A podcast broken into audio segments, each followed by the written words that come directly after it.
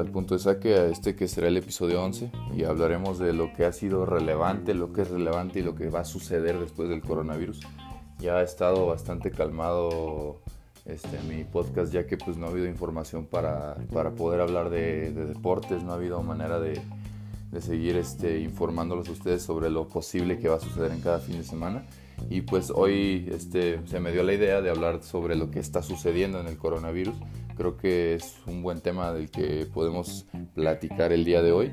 Este, entre los temas relevantes van a, voy a hablar sobre las nuevas reglas que va a poner la FIFA en su reglamento, eh, atribuidas por la IFAB. Luego también las nuevas ligas que se están jugando de esports, este, las ligas que se han seguido jugando, los deportistas que han tenido coronavirus, el regreso de la NBA y las posibilidades que han tenido. Y este un poco de información sobre lo que va a ser el draft de la NFL. Creo que entre todo esto este, espero que lo disfruten y, pues eh, empezamos. Eh, las reglas de la FIFA este, se van a poner este, en vigor, nuevas reglas, a partir de el primero de junio. Este, eh, todas estas impuestas por la International Football Association Board, que es la que se encarga de hacer los, los, este, los reglamentos. Eh, entre estas también hay nuevas que se quieren promover. Una de ellas se quiere promover el, el, eliminar el fuera de lugar. La verdad es que a mí no me gustaría mucho que hicieran eso, ya que pues una de las formaciones defensivas es dejar en fuera de lugar al delantero y es una manera muy, muy buena de jugar al fútbol. Y la verdad es que si eliminas esto vas a quitar totalmente posibilidades pero lo quieren hacer para que haya más posibilidades de ataque y haya más goles y sea más entretenido el fútbol. A mí la verdad no me convence mucho, pero esa es una de las posibilidades. Esa todavía no se, se establece como tal, pero eh, entre las que se ya se van a establecer a partir del 1 de junio, una de ellas es este, eh, el balón tocado con la mano. Este, anteriormente cualquier jugada que fuera tocada con la mano era automáticamente marcada como, como falta. Y ya no, este, digamos que no se está jugando equipo A contra equipo B y equipo A la toca con la mano en el medio campo y la jugada no influye en nada, en la, o sea, termina en un saque de banda, pues automáticamente no se va a marcar porque pues fue un rebote en la mano, o sea, no, no, no, no va a ser este Obviamente el jugador no la puede agarrar con la mano como tal, pues, pero si le rebota en la mano o algo, hay una infracción con la mano que antes se denominaba como infracción y no termina en gol la jugada, pues no, no, va, a ser, no va a ser sancionada. Este, de, contraria manera que si se llegara a, a, terminar en gol esa jugada, sí sería sancionada. Este, también otra que se va a entrar en vigor va a ser sobre la de, la de los penales. Si un jugador llega a tanda de penales o tiempos extras con amarilla, este, se le va a remover la, amarilla para la tanda de penales. Eh, ya que pues anteriormente si tú llegabas con amarilla a, a, los penales y te sancionaban con otra amarilla, automáticamente te ibas expulsado. Y ahora ya se te va a remover la amarilla y puedes tener dos sanciones más, pero es muy difícil que llegue a pasar eso. O sea, tendrías que tirar dos veces en una tanda de penales y está muy difícil que te toque dos veces ser sancionado con amarilla en una tanda de penales para que te expulsen. Esa es otra de las reglas nuevas. Entre la de los penales, que este, ya no se va a sancionar que el portero se adelante si la jugada no termina en gol o, o el portero influye en el movimiento de la pelota. Digamos que un jugador tira y el portero se adelanta. Eh, si la jugada no va ni siquiera a gol o pega en el poste, ni siquiera se va a modificar a menos de que el portero este, la toque, ahí sí se va a, modificar y pues te van a, sancionar como portero y se va a repetir el tiro. Y la otra es que este, también se va a modificar la regla del bar. Bueno, este, ya tengo entendido por lo que leí que ya no se va a poder reclamarle y el árbitro ya no va a poder contestarle al jugador. Este tampoco eh, creo que ya nada más una solamente, sola una, solo una cadena televisiva va a poder manejar todo lo del bar. Eso ya son temas pues, de, transmisión y todo. Eh, el siguiente tema del que quería hablar era sobre las ligas que se han seguido jugando. Este, hasta la fecha, hasta el fin de semana pasado o el día de ayer, en teoría, se pudo haber seguido jugando nada más la liga de Nicaragua y la liga de Bielorrusia. La liga de Nicaragua, comandada por el Managua FC, con 16 partidos jugados, 12 a favor, goles y 36 puntos. Y la liga de Bielorrusia, que con muy pocos partidos acababa casi de comenzar.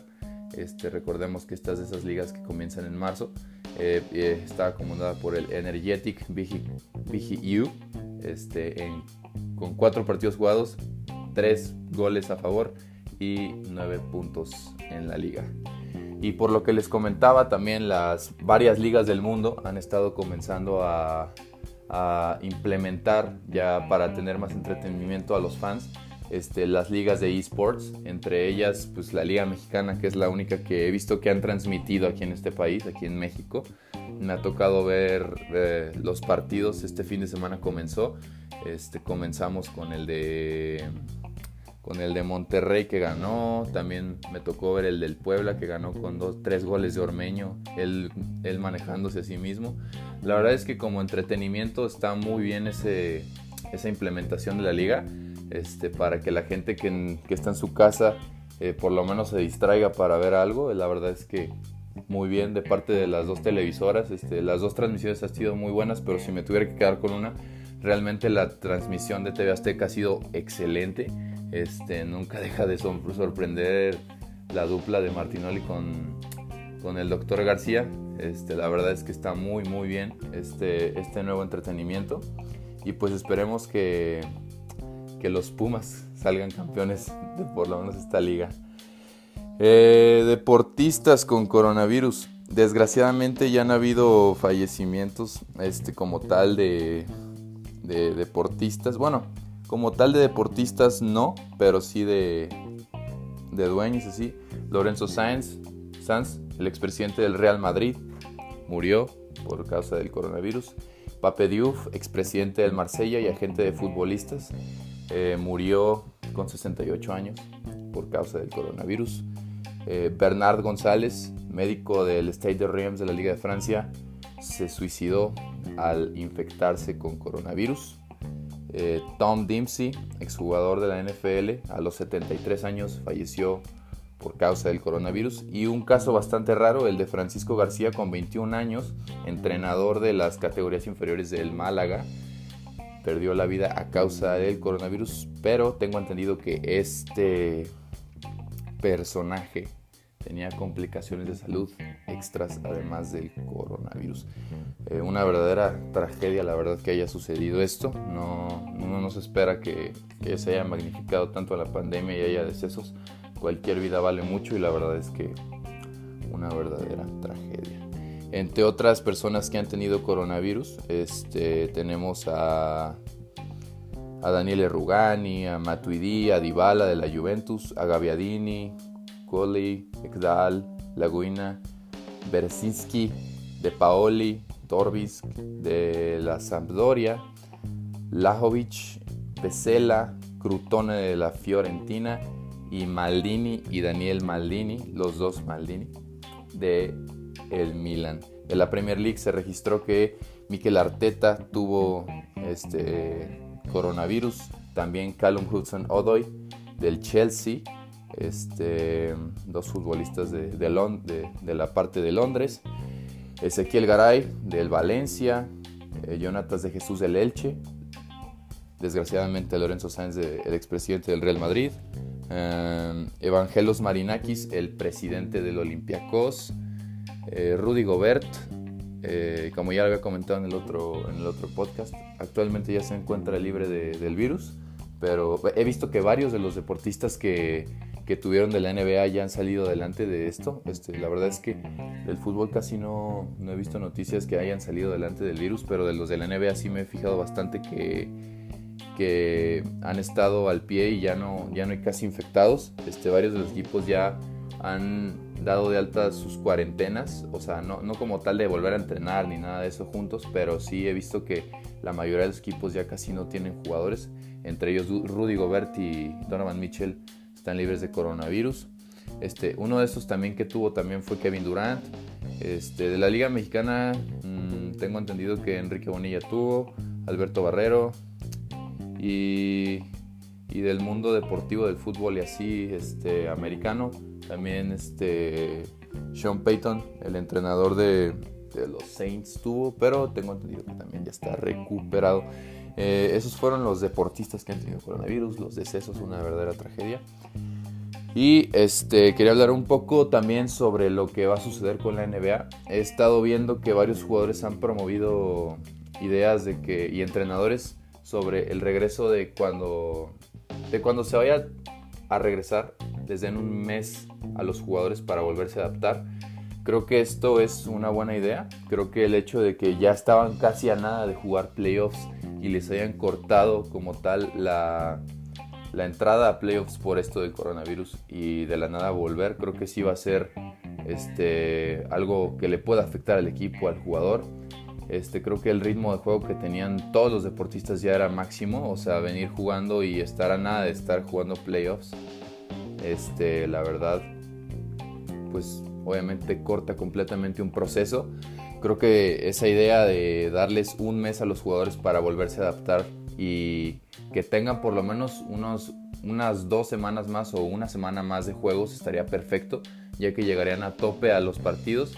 Casi no quedaban juegos, pero pues por lo menos que les dieran 3, 4 juegos de los que se, los que se debían y ya de ahí empezar playoffs. Este, realmente creo que va a ser un, van a ser muy buenos playoffs si se empiezan a partir de julio, ya que pues varios jugadores de los que estaban lesionados van a estar eh, disponibles. Entre ellos creo que el hecho de que posiblemente pueda jugar Kevin Durant y Kyrie Irving cambia completamente la conferencia del Este. El hecho de tenerlos a los dos juntos va a ser algo impresionante. Eh, para mí la conferencia del Este, este, antes de todo este, antes de todo este, este hueco, la verdad es que para mí no había otro favorito que no fueran los Bucks.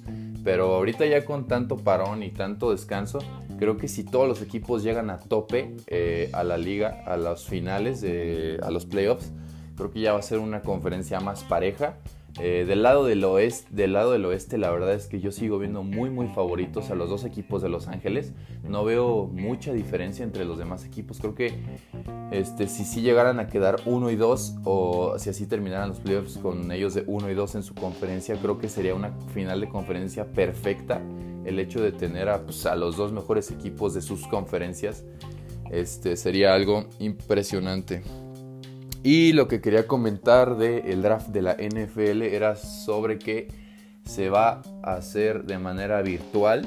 Este va a ser el primero en la historia donde no va a ser de manera física. Este, obviamente la liga va, a tener muchos, este, muchos beneficios de manera monetaria que van a eh, donar al tema del coronavirus. Y pues este, tengo planeado hablar más a fondo del draft en otro, en otro podcast. Entonces, pues espérenlo. La verdad es que me gustaría que, escucharan los podcasts y tener un poco más de apoyo.